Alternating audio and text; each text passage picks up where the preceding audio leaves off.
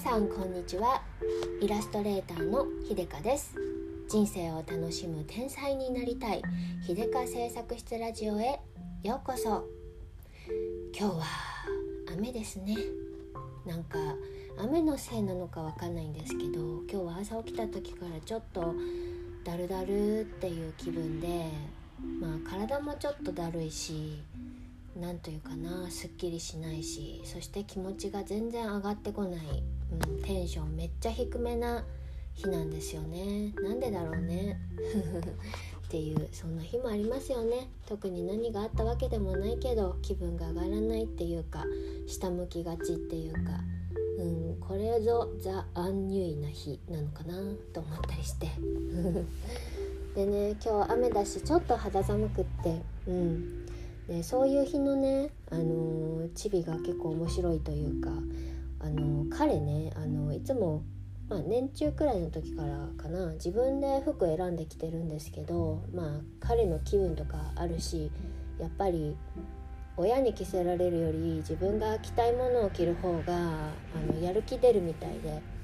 それであの自分で選んでね気持ちいい自分が気持ちいいと思う服を選んで着るんですけれど最近ね知恵がついてきてこ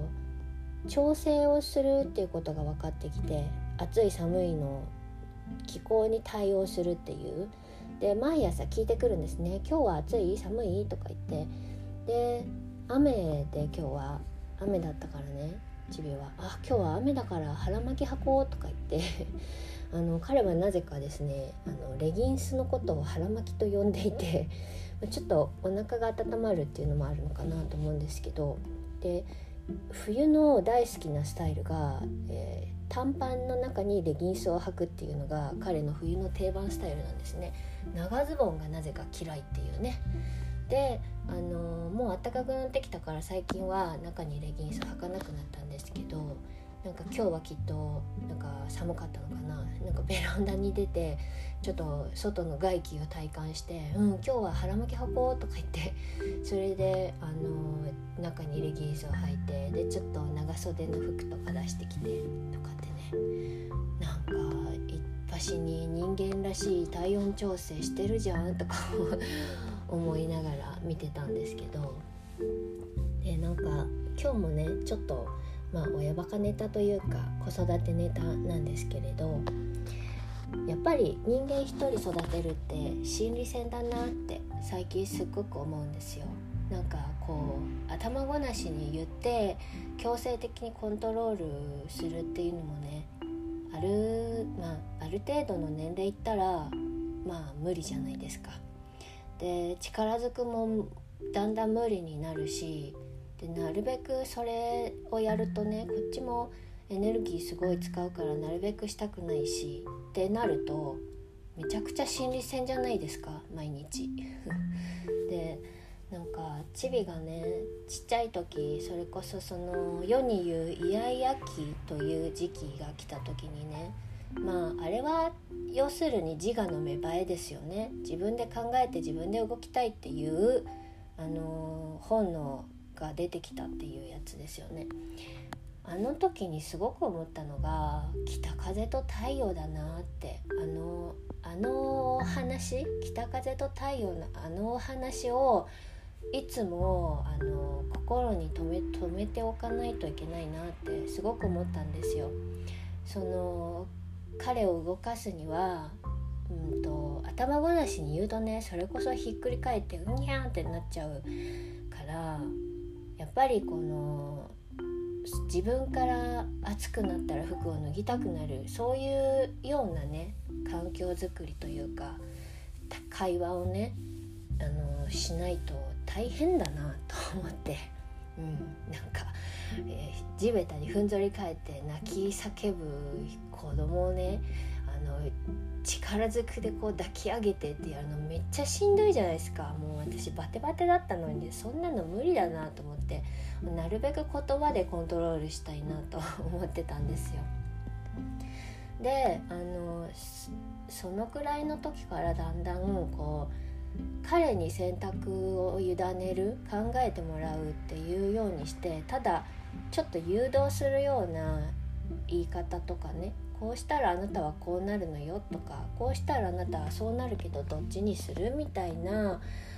ことをねよくやってたんですよ。うん、でまあいい悪いは置いといてそのそれぞれのやり方がありますしね正解とかも人それぞれだと思うんでね性格とかもありますしねえっと、子供一人一人全然違うからね。あのこのやり方でうまくいったケースを他の子供に当てはめても全然うまくいかないって絶対あるからあのただのぼやきと思って聞いてもらいたいなと思うんですけどなんか最近すごく思ったのがああの彼がねあのチビが他の子に自分のお家のことを言ってる時の会話を聞ふわっと耳にした時にねあ満足してるなって思ったんですよ。自分のあの置かれてる状況自分の生活家庭環境にが何て言うのかな満たされてると満足できてる感じなのかなって思ったんですよ。それは何かっていうと彼はあの友達にお家のことを話す時にうちはポイント制で買ってもらえるんだとかあのドリルを買ってもらってるんだとかあの YouTube 見るにはこれをやったら YouTube がいっぱい見れるんだとか言葉が全て何々できるってなってたんですよ。何々できるこういう風にしたら何々できる何々できるやれやれるっていうね全部が肯定になってておや？と思ってででもその、えー、チビとね、あのー、会話してたもう一人のお友達っていうのは逆に、あのー、うちは厳しいからこれもできないんだあれもできないんだドリルも買ってもらえないんだみたいな言い方をしてたんですよ。でおや？と思ってこの、えーと、全部肯定で言うチビ VS 全部否定で言う友達みたいな感じだったんですよ。でその子がその友達はきっとお家の自分のな自分のお家に対し対していろいろ不満があるんだなと思ったんですけどでもそれって何だろうって思った時にねああなんかその表面的に何かを買ってもらえるとかそういう話ではなくて自分で選択できていないっていうことが何々できないっていう不満につながってんのかなってふわっと思ったんですよ。というのは実際チビも言うほど何も買ってもらえてないんですよ。でおもちゃもなんかポイント労働制とか言ってポイント何ポイント貯めたらあの1ポイント1円換算で、えー、ポイントを貯めたらあの好きなおもちゃが買えるとか言って買いたいおもちゃとか買いたいゲームいくらとかってあってそれが6,000いくらとか書いてあるの。6,000いくらつまり6,000何ポイント貯めて貯めたら買えるってなってて溜まってないんですよ。なので別に実際別にゲーム買ってもらえてないしであのー、ゲームの中のガチャガチャガチャガチャをしたいっていうのもねガチャチャレンジ挫折ずっとしてるので相変わらず。一度も結局ゲームの中でガチャをできてないんですよ。なんですけど何をしたらガチャができるとか何をしたら、えー、ゲーム買ってもらえるとかっていう手段を彼は持っているんですね。そしてその手段を彼は持ってるけどそこに到達してないから、えーと、ゲットできてないっていう納得になってるわけですよね。ガチャも自分さえチャレンジににチャレンジをクリアできたらあのガチャできできるでできガチャができていないのは自分の問題であるっていう認識なんですね。だから選択肢が自分にあるんですよ。それが満足につながっているのかなと。まあ満足というかあの肯定何でも肯定の感じの印象につながってるのかなと思ったんですね。これはあの私の中でもすごい気づきだったんですよ。やっぱりこれが人間の本来のあれなんだなと思って選択できないって知った瞬間になんかすごく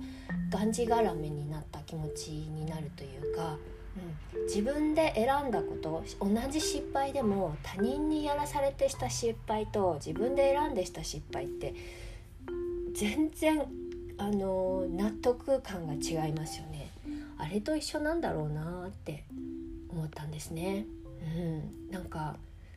子供を育てながらねそういうなんか心理戦の気づきみたいなのがすごく日々あって。でね最近もう一つ新たに気づいたのが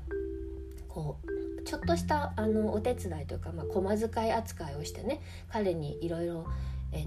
簡単なお手伝いをしてもらうんですけどその時に例えばうちはプラスチックのゴミをね資源ゴミをね外のベランダにあの大きなゴミ箱置いてるんですけどあの台所で私がご飯とか作ってる時に発生したプラスチックごみとかをねあのちょっとチビに、えーと、ベランダに捨てに行ってってお願いするんですよ。それをねえーと、ちょっとこのプラゴミ捨ててって言うとなんかなかなか動かないんですよ。でもあのいつでも後でいいから切りがいいところでいいからだいたいテレビ見てんで YouTube 見てるんで切りがいいところであの後でこのプラゴミ捨てといてねここ置いとくからねって言うと「あもうそんなん忘れちゃうから今捨てるよ」とか言ってこれがあの何回もあって最近だからこのくだりでこうやって言ったら必ず捨ててくれるっていう感じで。なんだこの違いはと思った時にそれもやっぱり選択肢が自分にあるかどうかなんですよね。今これを捨ててって言われると今これゲーム中だからとか今やってる中あの見てるところだからとか言って動かないんだけども後でいいからやっといてねここ置いとくねって言うとそのいついつやってもいいからみたいな言い方にするとあの選択肢が彼の方に行ってそうするとなんか、まあ、うちのチビの場合はね性格上動くみたいな。でそういうのが最近顕著に現れてきてなんかすごく深いなと思ってなんかあの何気なく言ったんですけどかんあその時はね特に考えてもなくて別に緊急で捨ててほしいわけでもないからまあ後でいつかやっといてくれたらいいわくらいの感じで